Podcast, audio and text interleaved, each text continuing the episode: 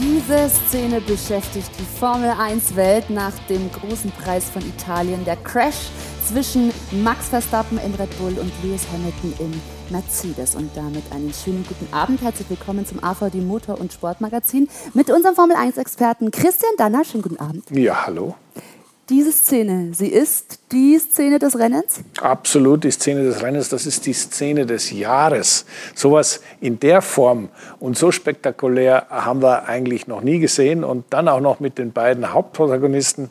Das ist bis jetzt, sagen wir mal, die absolute Top-Szene des Jahres. Ja, wird in keinem Jahresrückblick fehlen, davon können wir ausgehen und soll auch heute Thema sein in unserer Sendung. Also Monza, spektakulär und brisant, die beiden großen Rivalen crashen.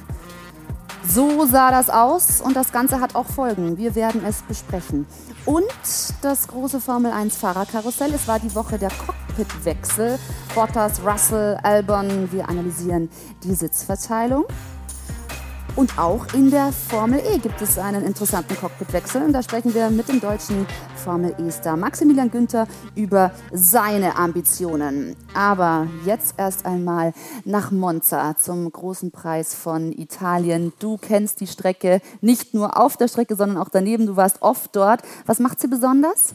Naja, Monza ist natürlich ein absoluter Klassiker im Kalender. Und Monza hat natürlich so ein paar Eigenheiten, die keine andere Strecke auf der Welt auch noch produzieren kann. Auf der einen Seite, du sagst auf der Strecke, es geht halt unglaublich unglaublich schnell geradeaus. Also es ist halt eine Hochgeschwindigkeitsstrecke. Dazu kommt, dass das ganze Umfeld da in diesem königlichen Park wunderschön ist aber natürlich auch noch garniert mit, mit unglaublich begeisterten äh, Leuten, mit, mit Ferrari-Fans aller Couleur und mit einer, mit einer ganz tollen Stimmung. Und das auch noch meistens bei mhm. schönem Wetter. Und da diese Mischung macht's. Und deswegen ist das ein sehr emotionales Rennen, es ist ein sehr ich sag mal, das begeistert einen sehr. Und es ist auch nicht nur wegen dem guten Essen in Italien, sondern auch einfach wegen dieser Historie, die da dranhängt, einfach ein ganz, ganz, ganz besonderer Grand Prix. Na, da passt doch das heutige Rennen genau in die Beschreibung. Ja, ja. Also, Drama hat es immer gegeben. Drama. Drama immer im Königlichen Park von Monza. Und auch heute war es ein Rennen für die Geschichtsbücher. Es ging richtig heiß her. Spitzenrennsport auf Sport 1. Präsentiert von Romoto. Ihr Fahrzeugmarkt im Internet. Mega Atmosphäre beim Grand Prix von Italien in Monza und die Fans bekamen ein Spektakel geboten. Daniel Ricciardo im McLaren attackiert von Startplatz 2 sofort Max Verstappen im Red Bull und setzt sich durch. Super Start des Australiers. Direkt dahinter kämpft Hamilton im Mercedes mit Lando Norris im zweiten McLaren um Platz 3. Der Weltmeister kommt vorbei und geht direkt ins nächste Duell. Schon in der zweiten Kurve kommt es zur Berührung zwischen Hamilton und Verstappen. Ein kleiner Vorbote von dem, was noch kommen sollte. Ihm spielte das natürlich in die Karten. Ricardo holt sich frische Reifen. Perfekter Boxenstopp. Eine Runde später kommt auch Verstappen rein. Doch dieser Stopp geht mächtig in die Hose. Der Niederländer verliert neun Sekunden. Wegen dieses Patzers trifft Hamilton, der eigentlich weiter zurücklag, bei der Ausfahrt aus der Boxengasse auf Verstappen. Die beiden Ehrgeizlinge gönnen sich keinen Millimeter Platz und es gibt eine heftige Kollision. Der Red Bull wird von Hamiltons Boliden ausgehebelt und landet auf dem Mercedes. Die erbitterten Titelkonkurrenten schießen sich selbst aus dem Rennen und machen so den Weg frei für einen Sensationsdoppelsieg von McLaren. Daniel Ricciardo holt sich vor Teamkollege Lando Norris Platz 1. Der achte Grand Prix-Sieg seiner Karriere wird natürlich standesgemäß mit Champagner aus dem Schuh gefeiert. Spitzenrennsport auf Sport 1, präsentiert von Romoto, Ihr Fahrzeugmarkt im Internet. Schultime, mal wieder das muss dann natürlich so sein, wenn Daniel Ricciardo ein Rennen gewinnt. Und das war natürlich schon eine Sensation, dieser Doppelsieg von McLaren. Ja, es war eine absolute Sensation. Und dem Daniel Ricciardo ist ja, das ist ja einer, der, dem wirklich immer was einfällt, was er sagen kann, was er für einen Spruch macht und so weiter. Aber selbst dem ist nach dem Rennen fast nichts mehr eingefallen, was er sagen soll. So war er eigentlich äh, gerührt von der Situation. Erstens nach, ich glaube, 3000 weiß ich wie viel Tagen endlich mal wieder ein McLaren-Sieg, dann gleich ein Doppelsieg. Und dann dürfen wir auch nicht vergessen, äh, Ricardo hatte größte Schwierigkeiten am Anfang der Saison, sich da ein bisschen einzuleben in dem Team. Nicht menschlich, das hat sofort funktioniert, aber technisch, fahrtechnisch äh, und ist hinter dem Lando Norris erstmal ordentlich hergefahren. Und jetzt so im richtigen Moment nach der Sommerpause hat es äh, Klick gemacht und jetzt hat er kapiert, wie er mit dem Auto fahren muss. Das war für ihn natürlich eine riesen Erleichterung. Absolut, sein erster Sieg seit 2018 und der erste Doppelsieg für McLaren seit 2010. Und ja, du sagst es richtig, er hat gebraucht, um sich da einzufügen. Aber in diesem Rennen da war er sofort da, denn der Start war gigantisch. Da ist er am besten weggekommen. Ja, also der, äh, alle Beteiligten wussten, dass in Monza erstmal ein, äh, beim Start eigentlich die erste realistische Überholchance ist.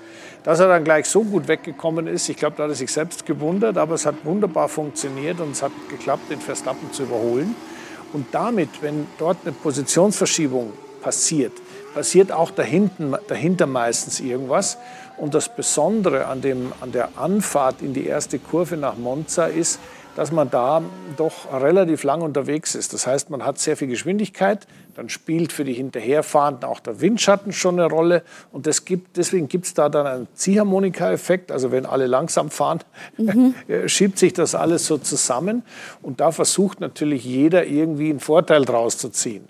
Und da hat Ricardo sich da wirklich ganz, ganz elegant aus der Fähre gezogen. Und dahinter war es mal ein bisschen enger zwischen Norris und Lewis richtig. und so weiter. Aber er hat es dann sehr souverän gemacht und dem dann natürlich äh, herzlichen Glückwunsch zu diesem Sieg. Doppelsieg für McLaren, das spektakulär, aber am spektakulärsten, das haben wir angesprochen, war der Crash zwischen den beiden großen Rivalen. Und Christian, wir wollen uns einmal die Szene angucken, wie es überhaupt dazu kam, dass die beiden sich auf der Strecke getroffen haben. Das nämlich, weil der Boxenstopp von äh, Max Verstappen ziemlich in die Hose ging. Der ging in die Hose. Es ist natürlich so, dass Red Bull hat eigentlich immer die mit Abstand schnellsten Stops. Schon seit zwei Jahren ungefähr. Und das war dann so ein bisschen in der Kritik, dass sie da Sachen machen, die nicht so ganz äh, okay sind. Aber im Grunde genommen haben die das einfach perfektioniert und hatten einen Vorteil. Deswegen gingen alle davon aus, das wird wohl wieder ein Vorteil werden war aber keiner. Und als man das Auto dann stehen sah, war, war ja eigentlich war ja auch nichts. Es war ja nicht so, dass da irgendeiner am Rad gerüttelt hat oder versucht hat, irgendwas zu machen, sondern der ist einfach nicht losgefahren. Ja, wie kamen diese elf Sekunden? Also das ist ja wirklich ja. enorm. Wie kamen die dann zustande? Äh, die, die, das ist natürlich die Frage. Das, ich könnte mir vorstellen, dass da ein Sensor nicht richtig funktioniert hat, weil das Fahrzeug wird immer erst freigegeben, wenn die Schlagschrauber, die die, die Muttern drauf machen, auch auf grün gehen. Und vielleicht hat da irgendwas nicht passiert und der war mehr oder weniger fertig. Die Hinterachse konnte man nicht sehen am Fernsehbild, ob da irgendwas war. Aber es hat auf jeden Fall furchtbar lang gedauert und äh, dadurch ist er erst überhaupt in die Situation gekommen, dass er äh, ja, verzweifelt versucht hat, vor dem Lewis zu bleiben, obwohl er eigentlich hinten dran war in der ersten Kurve. Ist richtig. Und vielleicht war dieser Boxenstopp auch zu spät. Also man hätte dann vielleicht vor ja. äh, Ricardo. Also diese ganze Strategie ging zumindest nicht auf. Ja, das kann man so leicht nicht sagen. Und zwar ist es so, es gibt ja einen klassischen Undercut. Das heißt, der, einer kommt früher rein mhm. als der andere. Normalerweise der, der hinten ist, holt sich frische Reifen, fährt eine ganz schnelle Ausrunde und, und, bis der andere dann reinkommt, ist er schon wieder vorne. Genau. Das ist der Undercut. In Monza ist es aber so, dass durchaus auch ein Overcut funktionieren kann, also dass du länger draußen bleibst. Deswegen war das alles eine schwierige Situation. McLaren hat aber nicht so lange gewartet, bis Red Bull einen Überholversuch macht, sondern McLaren selber hat reagiert. selber antizipiert, würde mhm. ich sagen. Reagieren ist in dem, Fall der, in dem Fall der falsche Ausdruck. Und das hat eigentlich ganz gut funktioniert. Deswegen war das Ding mal weg. Aber durch den langen Boxenstopp ist er ja auch noch hinter den Norris gefallen.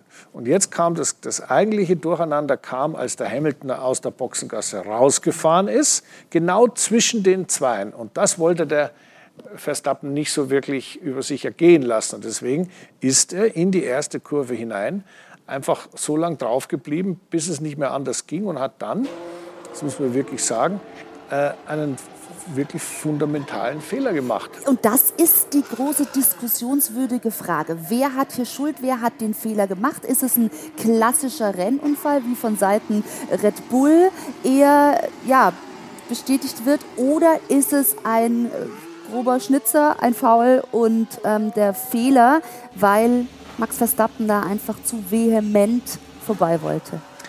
Also ich gebe dir äh, die Chance, das selbst zu vergleichen. Es gab in der ersten Runde, das haben wir in unserem Beitrag auch sehr schön gesehen, ein kleines Aneinandergeraten zwischen Hamilton und Verstappen in der zweiten Schikane. Ja. Und da war es so, dass Hamilton versucht hat, außenrum zu überholen. Verstappen hat ihn das nicht gelassen und hat ihn abgedrängt, ja. beziehungsweise ist ihm sogar ein bisschen ins Auto gefahren. Daraufhin hat der Hamilton überlegt, ja, was mache ich jetzt? Und hat die Lenkung aufgemacht, ist innen über die asphaltierte Auslaufzone gehoppelt, ja, hat Zeit verloren, ist aber danach wieder hinter dem Verstappen auf die Strecke gekommen. So löst man solche Situationen. Der Verstappen hat, der Hamilton war innen, der Verstappen war außen, war hinten dran und hat nicht nachgeben wollen. Und anstatt in dem Moment, wenn er merkt, das geht sich nicht aus, vom Gas zu gehen, beziehungsweise die Lenkung aufzumachen, innen abzukürzen.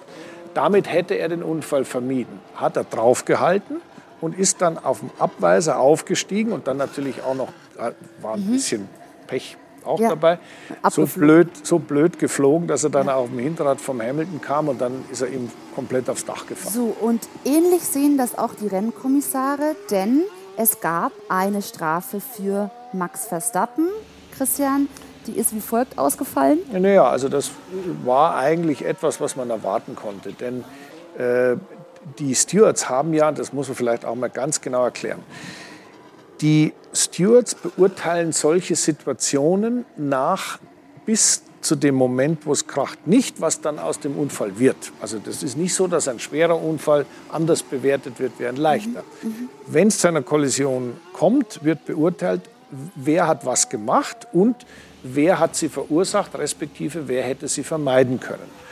Und dazu muss man auch wissen, dass die Stewards ja nicht nur das Bild haben, wie wir es am Fernsehbild gesehen haben, sondern die haben auch die, die ganzen CCTV-Aufnahmen, also die Closed Circuit Television-Geschichten, mhm. die haben auch die ganzen Onboards zur Verfügung und ja, die haben vor allem die ganzen Daten und die, die da ist jeder Lenkwinkel, ja. wie viel schlägt er ein, die GPS-Daten, wo ist er im Verhältnis zum Gegner, wer lässt wem wie viel Platz. Das können die alles in 0, nix abrufen und sehen. Und ganz entscheidend, sie dürfen auch und sie müssen auch mit den Fahrern reden. Und jetzt kommt das, was letztendlich die Entscheidung, genau, die mussten zum Rapport, die Entscheidung letztendlich so einfach gemacht hat für die Stewards. Erstens war klar zu sehen, der Hamilton hat ihm genug Platz gelassen. Mhm. Zweitens war zu sehen, der Verstappen war hinten dran und hätte den Unfall vermeiden können. Und drittens, ganz entscheidend, die äh, Vermeidungsstrategie von Hamilton, der noch extra dem ein bisschen mehr Platz gelassen hat, war eindeutig. Und da kann ein Steward nicht anders entscheiden, als den Verstappen zu bestrafen. Richtig. Das ist da gehe ich mit Entschuldigung, äh, da gehe ich äh, mit, dass es natürlich klar ist, dass eine Strafe dann folgen muss. Die Höhe der Strafe, wenn wir darüber mal sprechen, die kann man auch noch diskutieren mit drei Warum? Startplätzen und zwei Strafpunkten. Warum? Ähm, ich erinnere an Silverstone. Da hat Hamilton das Vergehen begangen, zehn ähm, Strafsekunden nur als Strafe bekommen ja, und noch das Rennen gewonnen. Die Frage ist, ob es vergleichbar ist und ob Mercedes dann einen Vorteil daraus holt. Äh, nein. Denn wenn da zwei Autos als Schrotthaufen aufeinander liegen, dann kannst du gerne darüber diskutieren, ob du einen von den beiden eine 10-Sekunden-Strafe gibst.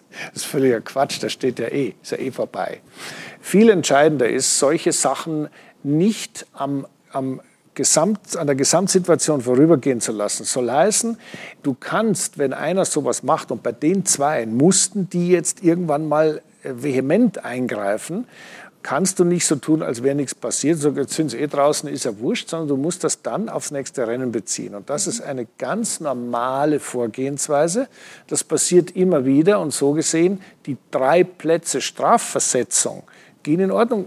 Der, der Bottas ist schon strafversetzt worden. Alle haben schon irgendwann mal Dreck am Stecken gehabt und sind dann für das darauffolgende Rennen bestraft worden. Das ist schon in Ordnung. Ist jetzt blöd, aber ein Beinbruch, so ein großer Beinbruch für den Verstappen ist es auch wieder nicht. Äh, in Sochi kann man gut überholen. Und vor allem zum Glück, weil du Bruch ansprichst, zum Glück ist nichts gebrochen oder passiert. Einen leichten Brummschädel hat er auf, der Lewis Hamilton, aber das ist alles. Und da muss man schon, also bei der Tragweite dieses Crashes, einmal nochmal dran denken, dass Halo vieles auch verhindert hat. Ja, also was, äh, das muss man schon sagen. Ich meine, wir haben jetzt ja einige verschiedene Crashes gesehen, also auch in Monza den Gasly-Crash in der Curva Grande und so weiter. Also das ist schon, da haben wir schon einen guten Standard. Nur man darf halt nicht locker lassen. Und das Beste sind immer die Unfälle, die gar nicht passieren. Und wenn in so einem Fall die Fahrer dafür verantwortlich sind, in dem Fall der Verstappen dafür verantwortlich ist, dann muss man sagen, ist es völlig in Ordnung, dass die Stewards hier eingreifen. Denn irgendwann geht mal was schief, trotz Halo und trotz Sicherheitsvorkehrungen und so weiter. So gesehen finde ich, ist das schon, man musste da auch mal ein Exempel statuieren und sagen, passt mal auf, Leute, wir wollen nicht, dass ihr zwei WM-Führenden euch da permanent von der Strecke fahrt. Das sagt Lewis Hamilton auch. Er spricht von einem Präzedenzfall äh, für die Sicherheit der Fahrer auch in, in Zukunft. Er wundert sich allerdings auch, warum Max Verstappen eigentlich nicht mal kurz sich nach seinem Befinden erkundigt hat, sondern einfach direkt gegangen ist. Was sagst du da? Naja, das war doch eine Retourkutsche für Silverstone. Also der, das, ist, das, das ist eine persönliche Sache gewesen, die fast mit Schmunzeln zu beobachten ist. In Silverstone, als der Verstappen und der Hamilton zusammengefahren sind, musste das, der äh, Verstappen ja aufgrund der hohen Verzögerung von 45 G oder was das waren damals ins Krankenhaus und musste nochmal gerönt werden, ob alles in Ordnung ist. Und der Hamilton hat die hat Siegerehrung gehabt, Champagner gesprüht und daraufhin hat der Verstappen gesagt, äh, das ist denn das für ein, für ein Unmensch, der, der, ich bin im Krankenhaus und der feiert da seinen Sieg. Das war die Retourkutsche von Hamilton, der natürlich gesagt hat, mal her, der Idiot fällt mir mit seinem ganzen Auto auf den Schädel und der fragt nicht mehr, wie geht's dem eigentlich das kann man abhaken unter dem Thema psychologische Kriegsführung. Haken dran und vor allem es zeigt aber auch, welche Brisanz da jetzt in diesem Titelkampf einfach drin ist. Also die beiden schenken sich nichts mehr. Und ähm, vielleicht einmal kurz noch zu erwähnen, dass äh, Bottas ja von ganz hinten auch noch aufs Podium gefahren ist. Also der in seiner letzten Mercedes-Mission zeigt da auch noch mal, was er drauf hat. Ja, der Valtteri hat das eigentlich sehr gelassen genommen. Ich meine, der hat ja das Sprint Qualifying, dieses Qualifikationsrennen, dieses unsägliche da, das hat er ja souverän gewonnen, äh, musste dann aufgrund des Motorwechsels ganz nach hinten und hat dann eigentlich von Anfang an gesagt, weißt du was, ich komme aufs Podium, was soll das? Ja? ja. Natürlich hat er ein bisschen Glück gehabt, aber äh, das ist schon ein guter Drive gewesen und das Lob, was man ihm quasi mitgegeben hat, nachdem man ihn äh, gefeuert hat, äh, hat schon irgendwo auch ein bisschen Begründung. Also das ist schon ein toller Rennfahrer, der auch seinen Anteil hat an den großen Mercedes-Erfolgen und auch an den Erfolgen von Lewis. Wir sprechen natürlich auch noch darüber, wie die Cockpit-Besetzungen für, für die neue Saison dann aussehen wollen. Aber Christian, du hast erwähnt, was diese, ähm, ja, der Grand Prix von Italien, die Strecke im Monza, was das auch bedeutet und auch historisch bedeutet für dich auch. Äh, gleichzeitig hat diese Strecke einen schweren Stand, wenn man auf das guckt, was der Formel 1-Boss Stefano Domenicali vor einiger Zeit bei ähm, einem JQ-Interview gesagt hat, nämlich folgendes. Ich kann weniger Rennen in Europa sehen, dafür mehr in den USA, mehr im Nahen Osten und mehr in Asien. Monza ist einzigartig, aber auch Sie müssen in die Zukunft investieren. Du musst dich anpassen. Und der positive Druck, den die Newcomer in das System bringen, ist toll. Ja, Tut man sich dadurch einen Gefallen, diese Liebhaberstrecken aus dem Kalender zu streichen? Also dazu, wenn du meine Meinung da hören willst, ja, dazu sage ich sie gerne. Ähm, es ist so, die, der Backbone, der, der, der, das, die absolut, das Rückgrat des gesamten Systems Formel 1 ist hier in Europa. Basta. Das andere ist Beiwerk. Ein schönes Beiwerk, ein spektakuläres Beiwerk und im Falle von Asien, im Falle von äh, dem Mittleren Osten auch ein finanziell wahnsinnig wichtiges Beiwerk. Und jetzt kommen wir zu dem Thema, ja, auf jeden Fall mehr Rennen in den USA. Das ist ein politisch schrägstrich finanzielles Beiwerk. Denn der Besitzer der Formel 1 ist nun mal eine amerikanische Firma. Und die wollen natürlich unbedingt auch dieses, äh, dieses Amerika mal mit dem Formel-1-Virus so begeistern, mhm. dass dann unter Umständen auch Geschäftsmodelle, wie sie im amerikanischen Sport üblich sind, auf die Formel 1 übertragen werden. Mit anderen Worten, dass die mal richtig Cash machen. Da geht es nur ums Geld. Die, das wird dann so verkauft, als würde der Fan, ja, also toll, da haben wir noch mehr Rennen in Amerika. Mal ganz ehrlich, ich war, ich war oft genug in Amerika, ich bin in Amerika mit meinem eigenen Team IndyCar gefahren, ich bin amerikanische Grand Prix gefahren in ja. Detroit, in Phoenix, Arizona. Ich bin, aber du siehst da nicht die Zukunft der Formel 1. Aber das ist ein reines Geschäftsthema. Das hat nichts mit den Inhalten und mit der Wertigkeit der Formel 1 zu tun, so wie wir sie genießen, gern haben und Spaß dran haben. Und dann komme ich zum nächsten Punkt, Sprintrennen, also Sprintqualifikationsrennen muss ich dazu sagen. Zweiter Versuch. Drei Versuche soll es geben. Wie fällt die Bewährungsprobe deiner Meinung nach aus? Also ich habe da eine klare Meinung dazu. Für mich war das im ersten Fall Schwachsinn, im zweiten Fall großer Schwachsinn und das dritte wird eine besser sein. Entschuldige, dass ich da so direkt bin, aber ich mag das nicht. Ich mag keine äh, Qualifikationsrennen, weil die, das in Monza war stinklangweilig. Außerdem Pech, was der Gasly hatte und, und dem schlechten Start von Hamilton war überhaupt nichts geboten. Dann hat, haben alle ganz vorsichtig, sind also ganz brav zu Ende gefahren, ja. in der Hoffnung, dass nichts schief läuft und fertig. Ein richtiges Formel 1 Qualifying ist wahnsinnig spannend, denn da kommt es auf diese eine Runde an. Und das ist ein Highlight. Für mich ein Highlight absolut groß genug für einen Samstag. Mhm. Es heißt ja, man muss den Samstag aufwerten dass man dieses Sprint-Qualifying macht. Es gibt einen Mann, der das unbedingt will, das ist Ross Braun, der technische Direktor der Formel 1.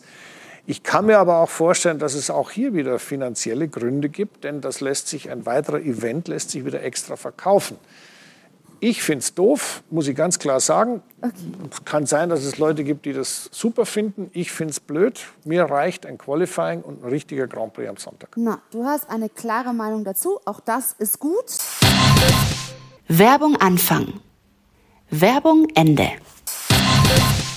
Und wir wollen uns auch noch mit den deutschen Fahrern beschäftigen, wie die heute abgeschnitten haben. Wir gucken mal gemeinsam auf das Rennergebnis von heute. Da sehen wir nämlich Sebastian Vettel und Mick Schumacher. Ja, also gerade bei Sebastian Vettel mit wieder mal einem nicht besonders erfolgreichen Tag auf Rang 12 und mit Mick Schumacher als letzter auf Platz 15. Lass uns mal einmal über Vettel sprechen. Der hatte wieder mal ein bisschen Pech. Er kommt auch immer da in den Verkehr und kurz vor Kollisionen etc. Er war auch nach dem Rennen einigermaßen wieder sauer. Kannst du das nachvollziehen? Ja, ja, das kann ich schon nachvollziehen. Es ist ja so, solange der Teamkollege da in die Top Ten fährt, was ist er geworden? Siebter, der Lance Stroll, äh, da ist man immer ein bisschen angefressen, weil man es natürlich selber für, glaubt, besser zu können.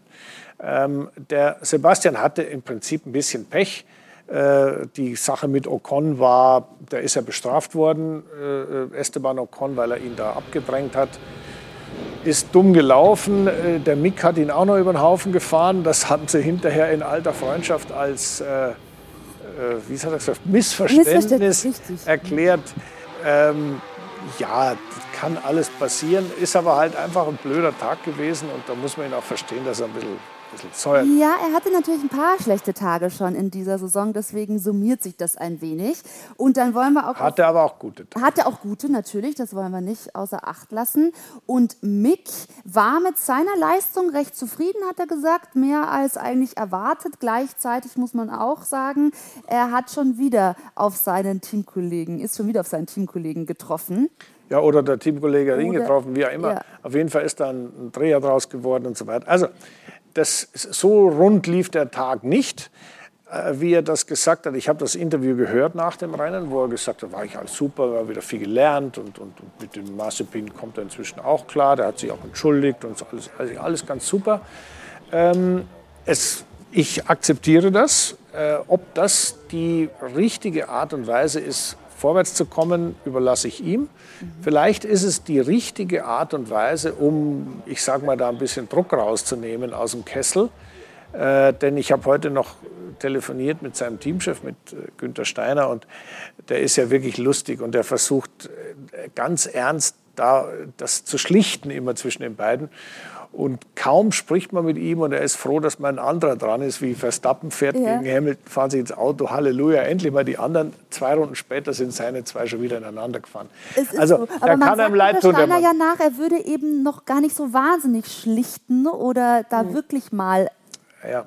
was bewirken, sondern die beiden, die crashen schon noch ganz schön oft. Heute haben sie natürlich, also hat Mazepin auch den Fehler auf sich genommen. Ja, ja, schau, ist ja schon mal ein Fortschritt. ausgefallen. Aber, Aber, Mick hat sich gedreht und das hatte eben auch eine Auswirkung. Also es ist, es ist grundsätzlich schon so, dass jeder Teamchef äh, relativ harmoniegeil ist, ja, weil er nicht will, dass die Fahrer, seine eigenen Fahrer, äh, sich da gegenseitig von der Strecke fahren. Erstens mal ist es grundsätzlich blöd, weil ein Ergebnis verloren geht. Zweitens ist es grundsätzlich blöd, weil es teuer ist und Geld kostet, weil immer dabei was kaputt geht. Und so ein Formel-1-Auto kostet einen Haufen Geld. Ich meine, so ein Frontflügel, was weiß ich, was da alles immer in die Brüche geht, das ist, geht echt, das ist Cash. Ja? Und äh, dann ist es natürlich auch, und das weiß der Günther ganz genau, es ist ja auch gefährlich. Es ist ja nicht so lustig, wenn die zwei sich dabei über 300 irgendwo gegenseitig äh, ins Abseits schieben. Wer auch immer dafür verantwortlich ist. Äh, der Massepin ist sicherlich da der aggressivere, äh, der Mick ist da der Leidtragende, aber es hilft nichts der Teamchef muss das irgendwie schlichten. Nur da ein Machtwort zu sprechen, ist ausgesprochen schwierig, weil er, ja, was soll er denn sagen? Ja, also soll er sagen, also du fährst jetzt das nächste Mal besser oder er kann eigentlich nur, ja. er kann diplomatisch vermitteln. Das kann er machen. Positionieren. Ja, aber wie soll er denn das machen? Ich meine, der, der Mazepin ist der Hauptsponsor von dem Team. Da sagt so. er, okay, also solange ich zahle, schaffe ich auch an. Ja? Also das ist schon eine das schwierige Situation. Das ist eine schwierige Situation, das ist richtig. Und vielleicht auch eine Situation, die dann in der kommenden Saison so bleiben wird. Es zeichnet sich ja, sich ja so ab. Wir wollen über die Cockpit-Besetzungen für die neue Saison sprechen. Mhm. Wir gehen wohl davon aus, dass die beiden Streithähne sich noch ein bisschen vertragen müssen. Also ich würde fast sagen, es ist eigentlich fast zu hoffen, dass Mick dort weiter den sich mit dem vertragen muss, weil wenn er, ihn, wenn er sich mit dem nicht vertragen darf, hat er kein Auto. Und das wäre dann doch wirklich blöd. Ja. Ähm, ich hoffe mal, dass das alles gut geht. Äh, er hat selbst gesagt, dass er die Vertragsverlängerung anvisiert. Das heißt, man hat das entgegen dem, was man uns verkauft hat am Anfang des Jahres, Dreijahresvertrag, alles super sicher, alles gut, hat man das offensichtlich doch noch nicht so in trockenen Tüchern, wie man es bekannt gegeben hat.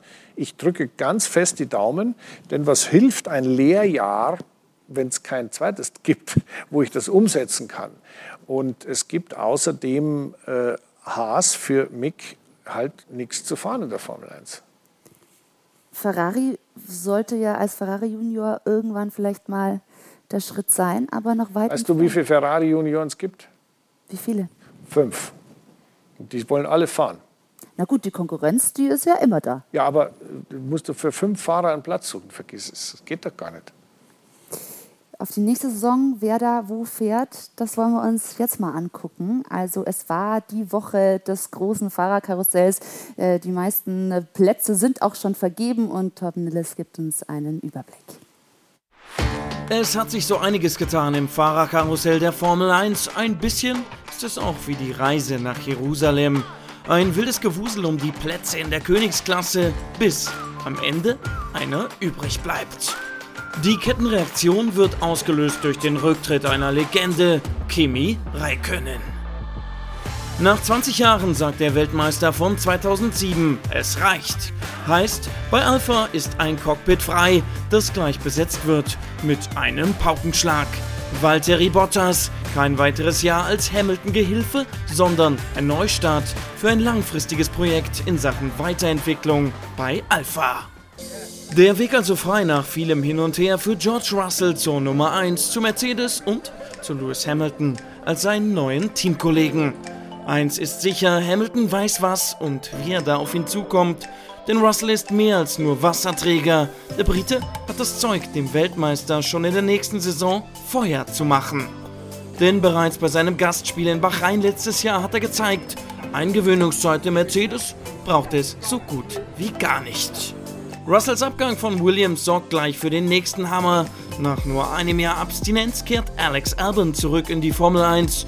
Die DTM nutzt Albon als erfolgreiche Zwischenstation. Doch von Anfang an ist klar, ein erneutes Engagement in der Formel 1 ist alternativlos.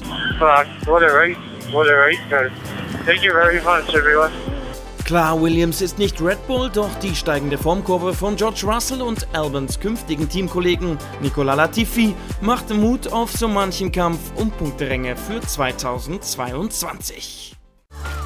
Offen ist die Zukunft von Antonio Giovinazzi. Sein Vertrag bei Alpha läuft aus. Als möglicher Nachfolger und somit auch als Bottas Teamkollege für den Italiener wird Formel E-Champion Niki De Vries gehandelt. Auch die Zukunft von Sebastian Vettel bei Aston Martin ist noch ungewiss. Es gibt keine Neuigkeiten, ich rede mit dem Team, Vertragsinhalte bleiben aber geheim. Ich glaube an das Team, die Zukunft von Aston Martin sieht rosig aus. Es wird bald eine Antwort geben. Die meisten Antworten sind zum Glück schon gegeben, denn auch so muss man sich ganz schön anstrengen, um bei diesem Fahrerkarussell nicht den Überblick zu verlieren. Ja, die Karten werden neu gemischt. Haben dich Entscheidungen überrascht, Christian? Ja gut, so wahnsinnig kompliziert ist es nicht. Es gibt noch ein Cockpit, was frei ist, alles andere ist eigentlich durch. Äh, die Vettel-Sache, die da ganz interessant war, was er gesagt hat, ähm, ist natürlich, wird mit großem Amüsement im, im äh, Fahrerlager besprochen und kommentiert, weil das Team eigentlich ganz klar gesagt hat, wir haben keinen Plan B, wir wollen mit dem Vettel fahren. Genau, das Ottmar, Schaffner ähm, haben wir auch einmal noch mal mit seiner Aussage am besten hier mal in der Sendung und gucken uns das an, was er genau gesagt hat. Wir wollen, dass Sepp bleibt. Wir haben keinen Plan B. Es gibt null Reibungspunkte. Es geht wirklich nur noch darum, ein paar Details zu klären zwischen Daumen und Zeigefinger hängt das Hauptdetail, was da zu klären ist. Ähm, ja, natürlich geht es da ums Geld und natürlich geht es da auch um ein paar äh, Optionsmöglichkeiten und so Sachen, wie das Ganze dann weitergeht und so weiter. Also ich bin da ganz optimistisch. Ich sehe den Sebastian bei Aston Martin fahren. Er hat ja auch seine Zeit und auch seine Energie ein bisschen vorinvestiert, um dann, wenn das Team besser ist, auch zu ernten. Und ich glaube, das wird er sich nicht nehmen lassen, äh, der, im kommenden Jahr das auch abzuwarten, ob das, was er einbringen konnte, ob das sich auch in der Geschwindigkeit des Autos widerspiegelt. Wie zuversichtlich bist du denn, dass sich das noch irgendwann wirklich in Erfolg ummünzt, diese Kooperation? Ja, das ist schwer vorherzusagen, denn das Team ist ja äh, gerade dabei, sehr stark zu wachsen, auch personell zu wachsen und an die Budgetlimitgrenze zu kommen, die die bis jetzt nie hatten. Also Budgetlimit, wie sie jetzt in der Formel 1 existiert. Und deswegen wird es spannend äh, sein, weil überhaupt man schwer vorhersehen kann, wer hat jetzt den goldenen Wurf. Denn wir haben ja, also fürs kommende Jahr, wir haben ja einen, eine ganz, ganz andere technische Regularien. Und das ist ja. ganz klar eigentlich der größte Technikwechsel seit vielleicht ja, 30 Jahren. Ja, also neben den Cockpitwechseln wird auch der Technikwechsel sehr spannend sein. Aber lass uns noch mal auf äh, die Wechsler eingehen. Also Kimi hat den Abschied verkündet, Bottas zu Alfa Romeo, Russell dann ins Mercedes-Cockpit. Bottas, ist das für dich ein Abstieg, dass er zu Alfa Romeo geht? Ja, logisch ist das ein Abstieg. Für Russell ist es ein steiler Aufstieg klar, das haben wir ja in der Sendung auch schon oft mal besprochen, dass das längst passiert ist. Dass man so lange gewartet hat, damit lag daran an einer gewissen Grundsolidarität und auch an einem Anstand, muss ich ganz ehrlich sagen, in dem Fall von Mercedes, den Mann, der da stark beteiligt war an den ganzen Erfolgen, nicht einfach auf die Straße zu setzen, sondern man hat sich darum gekümmert, ihn unterzubringen. Dass er bei sauber gelandet ist, ist gut und äh, das ist für ihn, ich sage jetzt mal, eine kommode Lösung. Aber es ist natürlich ein Abstieg. Wenn du in dem erfolgreichsten Formel-1-Team der letzten Jahre, fast Jahrzehnte unterwegs bist und fährst dann äh, mit einem Team, ja. was im Moment Neunter in der Konstrukteurs-WM ist, dann ist das ein Riesenabstieg. Und dann ist es natürlich der große Aufstieg, den du angekündigt hast von George Russell in den Mercedes. Und was können wir da erwarten? Wird das so eine Rivalität wie Hamilton, Rosberg? Da können wir uns darauf freuen. Ich glaube nicht, dass das, die, die Rosberg-Hamilton-Sache ist ja etwas, was auch in der Kindheit schon entstanden ist. Also die, das ist was anderes. Und der Nico wusste genau, wie er den Lewis kriegt. Er hat das durchgezogen bis zum Exzess und hat ihn dann auch so letztendlich besiegen können. Der Russell ist ein junger, unglaublich schneller Fahrer, der es eigentlich, glaube ich, eher mit der Bottas-Methode versucht, nämlich einfach schneller zu fahren als Lewis. Und die Frage wird sein, wird ihm das gelingen? oder Davon nicht. ist doch auszugehen. Das hat der Bottas versucht und es hat nicht geklappt. Und das werden wir mal sehen, wenn der Lewis irgendwann mal, ich sage jetzt mal, geriatrische Probleme kriegt, indem er einfach nicht mehr so schnell ist, dann kann es klappen. Aber wenn der Lewis in Topform ist, dann wird auch ein Russell sich das sehr, sehr lang machen müssen. Mhm. Aber es ist auf alle Fälle eine sehr interessante Cockpit-Besetzung ähm, und auch ein interessantes Team. Und dann hast du schon angesprochen, also es werden sich Regularien äh, technischer Art auch ändern. Für Williams, auch das hatten wir hier in der Sendung, scheint sich ja wirklich auch dann ein Weg wieder ein bisschen nach oben abzuzeichnen. Was erwartest du gerade mit dem Cockpit Latifi, Albern, ähm, was dann da auch in der nächsten Saison möglich ist? Ja, also der, der Nicola Latifi ist ja auch so ein Fahrer, der war immer relativ umstritten, weil er ja auch ein, ein Milliardärssohn ist. Und äh, da ist nicht nur der Papa Milliardär, da ist die Mama separat davon auch noch die größere Milliardärin. Also da ist Geld vorhanden ohne Ende und äh, ich muss sagen, ich mochte den eigentlich immer ganz gern, weil das jemand war, der den Motorsport liebt und der auch immer hart an sich gearbeitet hat. Und wenn man jetzt einmal verfolgt, wie er sich entwickelt hat, der hat sich sehr gut entwickelt. Der ist inzwischen in der Lage, mit dem Russell da mitzukommen. Am Anfang des Jahres war das nicht so, aber jetzt ist er wirklich ganz gut dabei. So gesehen verstehe ich den Jos Capito, dass er gesagt hat, jawohl, den Mann, den behalten wir, der hat sich perfekt entwickelt. Der Alexander Albon, der jetzt sein Teamkollege ist, ist natürlich äh, erstens mal ein wahnsinnig netter, lustiger Bursche und auch sehr, sehr schnell. Aber der hat noch nie so das bekommen, was er braucht, um zu zeigen, wie schnell er eigentlich ist. Denn seine Historie ist sagenhaft. Der ist mit dem Russell und dem Norris immer auf Augenhöhe gefahren. Also da hat so Norris in, der, in den Junior-Meisterschaften äh, auch oft mal äh, sagen müssen, jetzt war der Albon schneller. Also das ist schon einer, der hat die richtige, den richtigen Werdegang erlebt. Äh, der ist jetzt ein paar Mal durchgespült worden, inklusive rausgespült worden aus der Formel 1 und macht DTM. Aber ich habe mich gefreut für ihn, dass er da noch mal eine Chance kriegt. Ja, und wer kriegt eben diese Chance? Nick de Vries wird noch gehandelt und aus deutscher Sicht enttäuschenderweise Nico Hülkenberg nicht. Der hat schon gesagt, also das wird nichts mehr. Und die Frage ist, äh, ist das so langsam dann auch das Ende seiner Formel 1 Chancen und Karriere? Ja, das hat er auch in Monza ganz klar gesagt, das war es dann wohl. Äh, der Nick de Vries, das würde mich interessieren, wo soll der denn fahren? Wo ist denn im Alfa Romeo? Hm, das glaube ich nicht. Nein, halte ich so gut wie für ausgeschlossen. Ähm, dort wird's, da gibt es ein wildes Hauen und Stechen dort, ist ja klar. Du darfst nicht vergessen, wir haben ja äh, eine Situation, wo in der Formel 2 im Moment zwei Namen unfassbar eingeschlagen sind. Der eine ist ein, ein äh, äh der heißt Piastri, der hat gewonnen auch in, in Monza, und der andere ist der Pourcher. Und die beiden sind im ersten Jahr Formel 2 mit auf den Schlag vorne mitgefahren.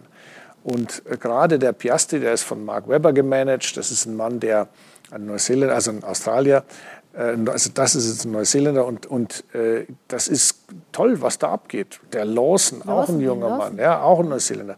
Also das sind Leute, junge Leute, die da an der Formel 1 Tür klopfen und unter Umständen durchaus reinpurzeln und auf einmal mit ihren 19 oder 20 Jahren da sind, so wie damals Verstappen. Der De Vries halte ich für unwahrscheinlich. Es gibt noch einen anderen Mann, der auch in der Formel 2 ganz, ganz weit vorne ist. Das ist der Zhu, der Chinese. Der ist jetzt auch im dritten Jahr Formel 2 und fährt auch ganz vorne mit. Der hat natürlich auch, so sagt man auf jeden Fall, ein bisschen Background.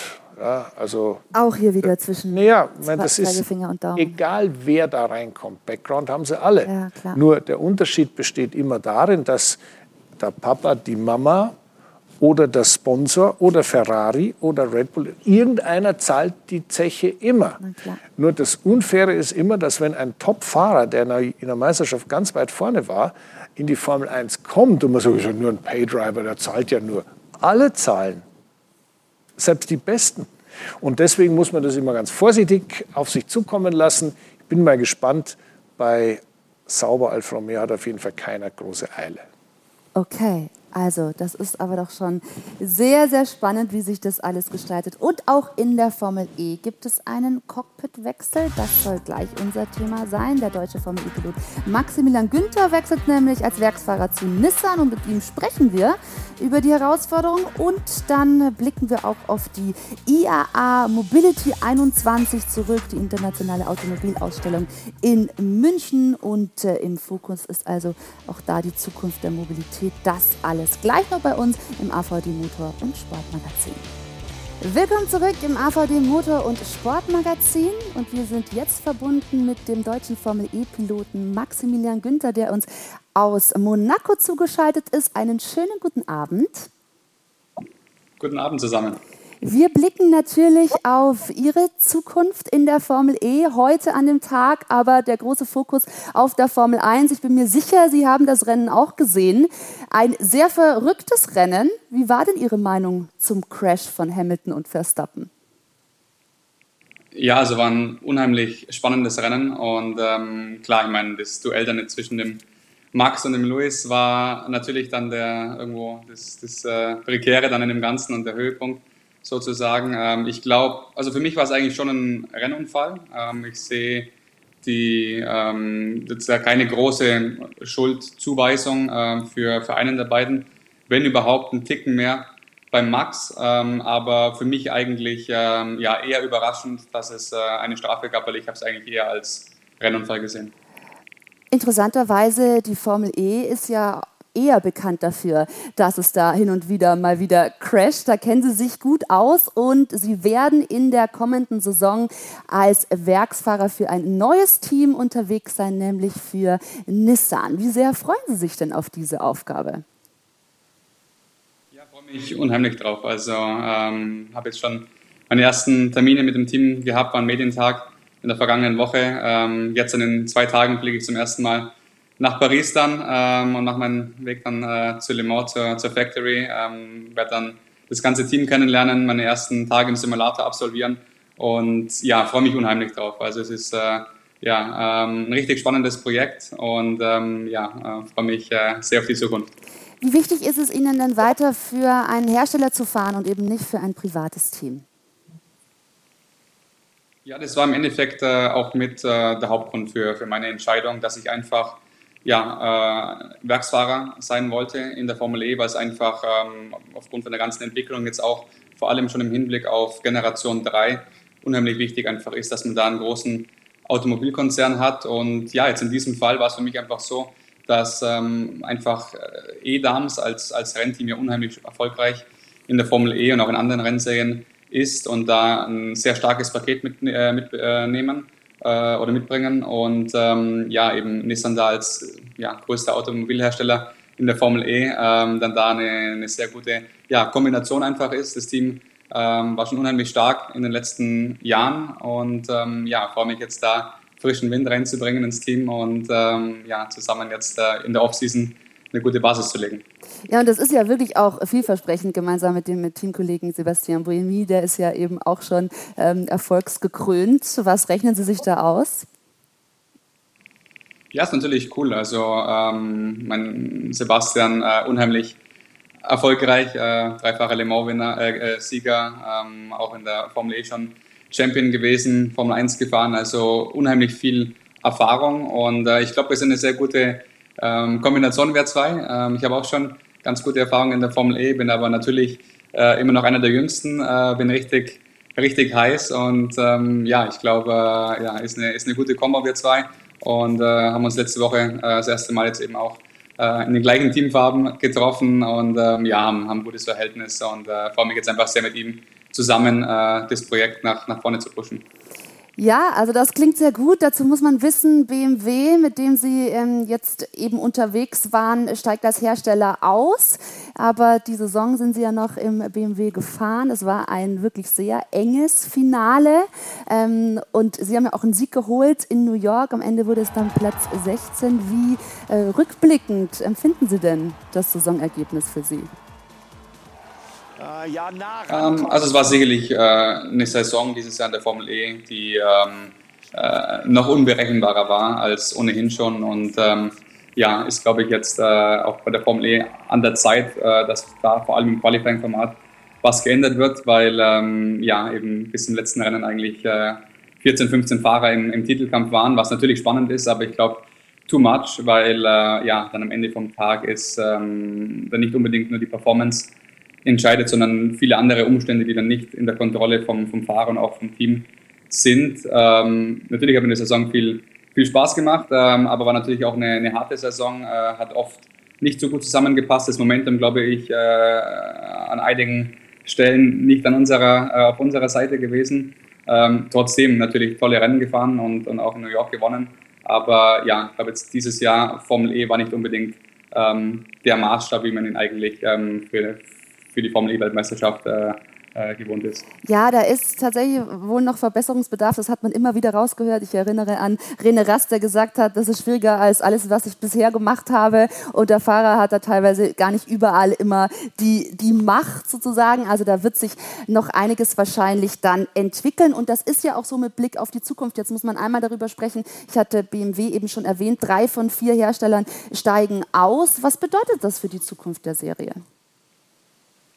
Ähm, also, was jetzt meine Perspektive betrifft, äh, ändert es eigentlich gar nicht so viel, weil nach wie vor, trotz der Ausstiege jetzt von BMW und Audi zur kommenden Saison und äh, dann auch Mercedes ab Saison 9 ja nicht mehr werkseitig mit dabei, äh, ist die Formel E nach wie vor die Rennserie mit den meisten Automobilherstellern. Und ähm, die, die Liste ist sehr, sehr groß an Herstellern, die in die Formel E reingehen möchten, weil einfach die Elektromobilität unheimlich wichtig ist, um eben im Rennsport die Technologien zu entwickeln, dann für den, für den Straßenverkehr. Und deshalb sehe ich ja eine, eine sehr große Zukunft äh, für die Formel E. Äh, natürlich ist es aber schade, muss man sagen, dass äh, diese zwei der großen deutschen Hersteller jetzt ausgestiegen sind. Mhm. Und es gibt dann auch, wenn man noch ein bisschen weiter blickt, 2023 neue Autos mit äh, deutlich mehr PS und Leistung. Also auch eine spannende Zukunft. Äh, ich frage mich allerdings, sind, ist die Serie schon dafür ausgerichtet, auch die Rennstrecken? Ja, also ich meine, es wird sicherlich Anpassungen geben, aber auch schon ähm, äh, mit, mit einigen Leuten äh, mich unterhalten, auch mit dem Jamie. Ähm, und ja, im Endeffekt wird es Anpassungen, glaube ich, schon geben für das neue Auto. Manche Strecken sind schon sehr gut dafür ähm, ausgelegt.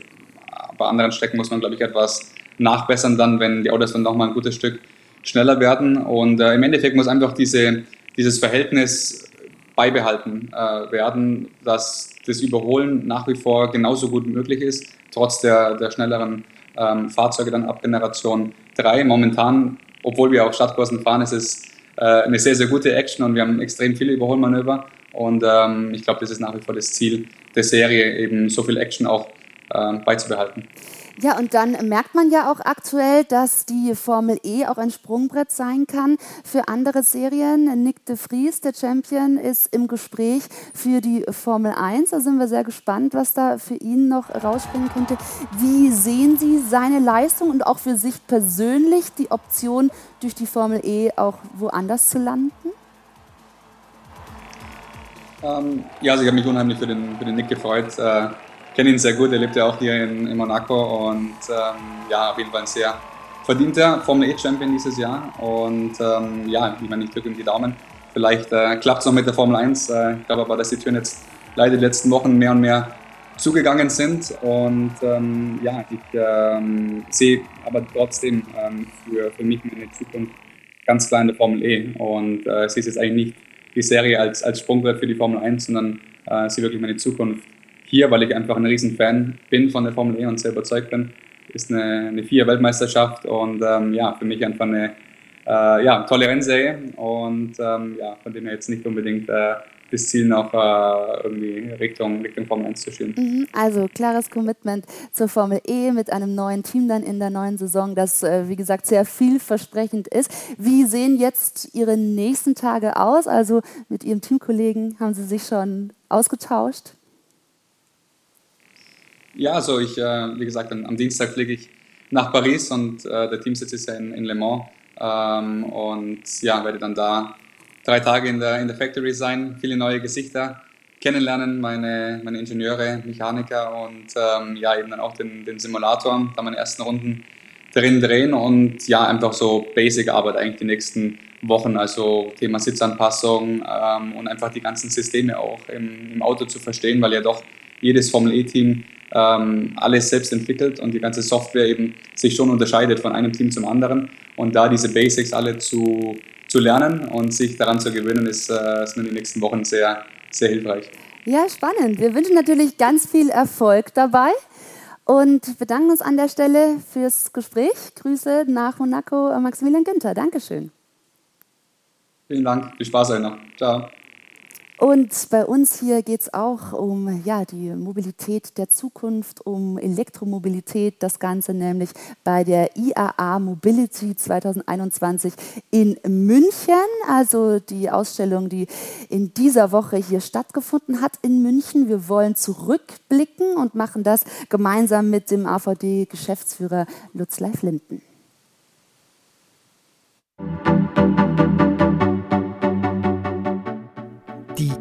IAA Mobility 21. Grünste Automesse ever. Klares Signal für den Wandel und ein Bekenntnis zur Klimaneutralität. Aber eben auch weniger Auto. Das Feedback, was ich erhalten habe von den Besuchern in den ersten zwei Tagen, war eigentlich, dass sie Autos, die sie aktuell kaufen können oder die in den nächsten Monaten auf den Markt kommen, doch hier in den Hallen vermissen. Es gibt einen Open Space Bereich in der Innenstadt, zu dem muss man aber auch erstmal gelangen. Aber auch da sind relativ wenig Fahrzeuge ausgestellt und für den Besucher erlebbar, anfassbar und auch vielleicht erfahrbar.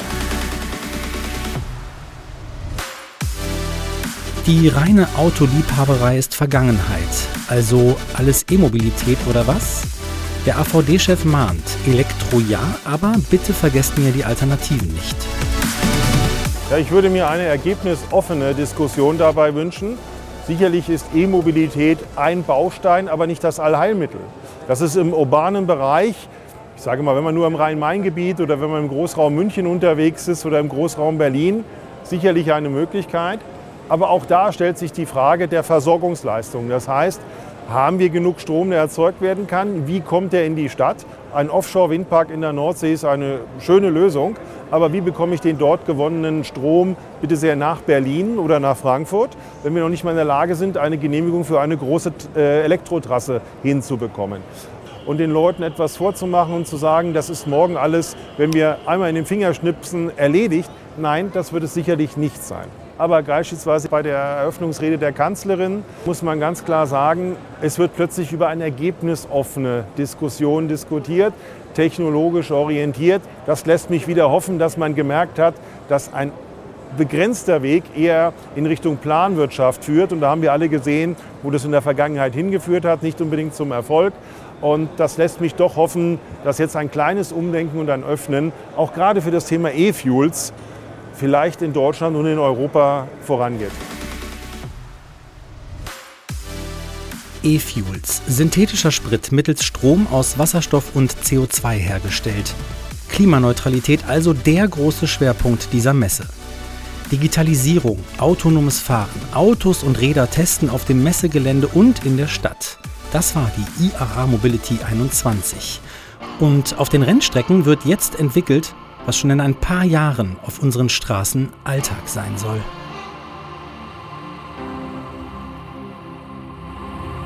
Wenn wir die Vergangenheit betrachten, Entwicklungen, die für heute für uns selbstverständlich sind, kommen aus dem Motorsport, sei es Aerodynamik, sei es der Leichtbau, sei es ABS, sei es äh, Scheibenbremsen, bestimmte Lenksysteme etc., kommen aus dem Motorsport. Aktuell ist es so, dass es immer noch ein Prüffeld ist. Dort können Hersteller und auch Zulieferer moderne Technologien in, unter höchsten Belastungen testen, sei es beispielsweise bei der DTM Elektrik, ein Zukunftsfeld mit elektrischen Rennsportfahrzeugen für die Zukunft. Dort sogar autonomes Fahren in einer Kooperation mit der Firma Scheffler und der DTM wurde dort am vergangenen Wochenende das erste Mal ein ferngesteuerter Rennwagen auf dem Red Bull Ring zur Schau gestellt und fuhr schnelle Runden auf dem Circuit. Also auch das ist möglich.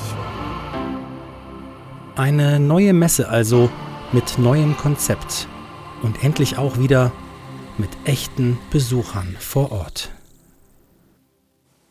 Die IAA Mobility 21, unser Experte Christian Danner war auch vor Ort. Welche Eindrücke hast du gewonnen? Ja, also ich war, ich kenne natürlich die IAA seit vielen, vielen Jahren und diese Version der IAA ist eine neue Version und ich kann den Lutz Linden nur bestätigen. Ich meine, wenn ich da hingehe, will ich dann schon ganz gern das auch sehen, was, für was ich mich interessiere, also das Auto. Und äh, das war nicht immer der Fall. Ähm, das hat sich sehr verteilt und das dann zu finden, ja, wo, wo sehe ich denn, was jetzt die neue Technologie ist oder die neuen Automobile, das war sehr schwierig und man sollte bei der Gelegenheit nochmal sagen, der Automobilclub von Deutschland ist ja der Automobilclub für die Autofahrer. Also die Belange des Autofahrers sind die Belange die Herzensangelegenheit des AVD. Und deswegen ist auch so wichtig zu erwähnen, dass diese Technologieoffenheit ganz entscheidend ist. Denn ich hasse es, wenn man so schwarz-weiß macht. Muss alles jetzt batterieelektrisch sein. Alles andere ist giftig und böse und bringt die Umwelt um. Nein, es ist etwas, was sehr wichtig ist, das Ziel vor Augen zu haben, die Nachhaltigkeit, die CO2-Neutralität, ganz, ganz wichtig. Aber das passt vielleicht für ein ganz kleines Grüppchen im urbanen Bereich mit der klassischen E-Mobilität, wie wir sie jetzt kennen. Für eine andere Gruppe ist die Hybridisierung wichtig und besser, weil längere Distanzen gefahren werden. Und für wieder eine andere Gruppe sind E-Fuels wichtig, die CO2-neutralen, sogar CO2 positiv ja. äh, in der Energiebilanz sind, in der CO2-Bilanz sind. Und dieses breite Spektrum, was man hat, hat, das ist wichtig und das ist auch die AVD-Meinung und das ist auch vor allem etwas, was wir hier in Deutschland kreieren können. Wir sind eine Ingenieursnation, da müssen wir ran und der Motorsport muss Gas geben, denn da kriegt man nämlich die Ingenieure so aufgezündet, dass die da Ideen haben, dass es besser wird, dass es vorwärts geht. Es muss CO2-neutral werden, aber nicht notwendigerweise, indem alle ganz brav sagen, ich fahre halt nicht mehr Auto. Da bin nein, ich dagegen. Nein, da gibt es natürlich äh, Zwischenlösungen und es kam, glaube ich, auch klar raus, dass es ganzheitlich um die ja. Mobilität der Zukunft auch gehen soll. Und bei uns soll es auch noch um andere Motorsportserien gehen. Wir haben nämlich gleich noch die WRC, MotoGP und die Formel 2 bei uns zusammengefasst im Programm. Also dranbleiben beim AVD Motor- und Sportmagazin. Und damit sind wir nochmal zurück im AVD Motor- und Sportmagazin mit Christian Danner, unserem Formel-1-Experten. Und wir haben natürlich heute schon ausführlich über diesen wilden äh, Grand Prix von Italien gesprochen, wollen aber jetzt, wie versprochen, Ihnen, liebe Zuschauer, auch noch weitere News des Tages liefern. Und die gibt es zusammengefasst im Newsflash. Deutsche Formel-2-Piloten mit unterschiedlichen Erfolgen. Am fünften Rennwochenende der Formel 2 in Monza fuhren die beiden deutschen Piloten Lirim Sendeli und David Beckmann in die Punkte. Während Beckmann seine Pole Position im ersten Sprintrennen nicht nutzen konnte und nur enttäuschender Zehnter wurde, schaffte er im zweiten Sprint einen beachtlichen fünften Platz. Im Feature Race schied der 21-Jährige zwar aus, allerdings konnte sich Lirim Sendeli über den achten Platz freuen. Mit der Gesamtwertung haben die beiden Deutschen jedoch nichts zu tun. Aktuell führt der Australier Oscar Piastri vom Prima Power Team das Fahrerfeld an. Erster MotoGP-Sieg für Banyaya. Der Ducati-Werksfahrer Pecco Bagnaia gewinnt im Motorland Aragon seinen ersten Grand Prix in der Premium Class. Im Rennen zeigte Bagnaia bewundernswerte mentale Stärke gegen den Multichampion Marc Marquez. Der Italiener verbessert sich mit den 25 Punkten für den Sieg in Aragon auf den zweiten Gesamtrang hinter Quartararo. Der amtierende Weltmeister Juan Mir ist hinter Bagnaia Dritter. Finale der Rallye WM abgesagt. Nach der Formel 1 Grand Prix-Absage findet nun auch der Saisonabschluss der Rallye-WM Corona-bedingt nicht in Japan statt. Die weiterhin angespannte Situation im Gastgeberland der Olympischen Spiele mache die Situation unvorhersehbar, wie die Organisatoren mitteilen. Bereits im vergangenen Jahr war die Japan Rallye aufgrund der Pandemie ins Wasser gefallen. Ursprünglich sollte Japan erstmals seit 2010 wieder Bestandteil des WRC-Rennkalenders werden. Ja, liebe Zuschauer, und zum Abschluss unserer heutigen Sendung gucken wir noch mal auf die Szene des Tages heute in der Formel 1 und Sie sehen dieses Foto, das da zeigt, äh, man sieht Lewis Hamilton sitzen und möchte es nicht für möglich halten, dass das Auto von Max Verstappen auf seinem Kopf liegt. Ja, der Reifen in dem Fall und damit auch das Auto. Äh, da hat er schon einen auf den Dates bekommen, der Lewis. Und das hat er hinterher auch gesagt. Er hat Kopfschmerzen, es tut ihm Genick, tut ihm weh. Aber sind wir froh, dass da nicht mehr passiert ist. Der, der, dem Halo in dem Falle und der Formel 1 als solches, dem Sicherheitskonzept der Formel 1 sei es gedankt. Aber dass das nicht ohne war, kann man hier ganz klar sagen. Das kann man sehr gut erkennen. Es gibt jetzt also diese Strafe für Max Verstappen. Womit rechnest du demnach im nächsten Rennen in Russland? Also Russland ist von der Charakteristik her zwar nicht wie Monza, aber auch eine tendenziell eine äh, Highspeed-Strecke mit so 90 Grad Kurven. Äh, ich glaube, da wird äh, Mercedes wieder sehr kompetitiv sein. Das ist also keine Strecke, wo ich gleich von Haus aus sage, der Red Bull wird die Nase vorne haben. Äh, Bottas ist da immer sehr stark, also das wird wieder, die üblichen treffen da schon wieder aufeinander. Und ich habe auch immer so ein bisschen, man darf ja nicht vergessen, das war heute ja ein Grand Prix-Sieg für den bekannten bayerischen Ort Hinterschmieding. Ja, ich meine, der Andreas Seidel aus Hinterschmieden ja, hat ja gewonnen. Und deswegen, das muss man schon mal sagen, und deswegen hat, freue ich mich natürlich sehr, äh, dass Hinterschmieding sozusagen eine weitere Chance für einen weiteren Grand Prix-Sieg kriegt. Denn ein, eine, ein, ein Ort, äh, der einen Le Mans-Sieg und einen Formel-1-Sieg hat, also da gibt es nicht viele. Na, nicht viele. Das ist doch ein wunderbares Schlusswort. Also es ist so enorm viel Brisanz in dieser Formel 1, das macht einfach viel Spaß. Und wir vom AVD Motor- und Sportmagazin sind dann wie gewohnt nächsten Sonntag auch wieder da um 21.45 Uhr. Christian an der Stelle wieder herzlichen Dank. Wie immer viel Spaß gemacht. Jetzt geht es hier weiter mit der WRC und wir sagen Tschüss, gute Nacht.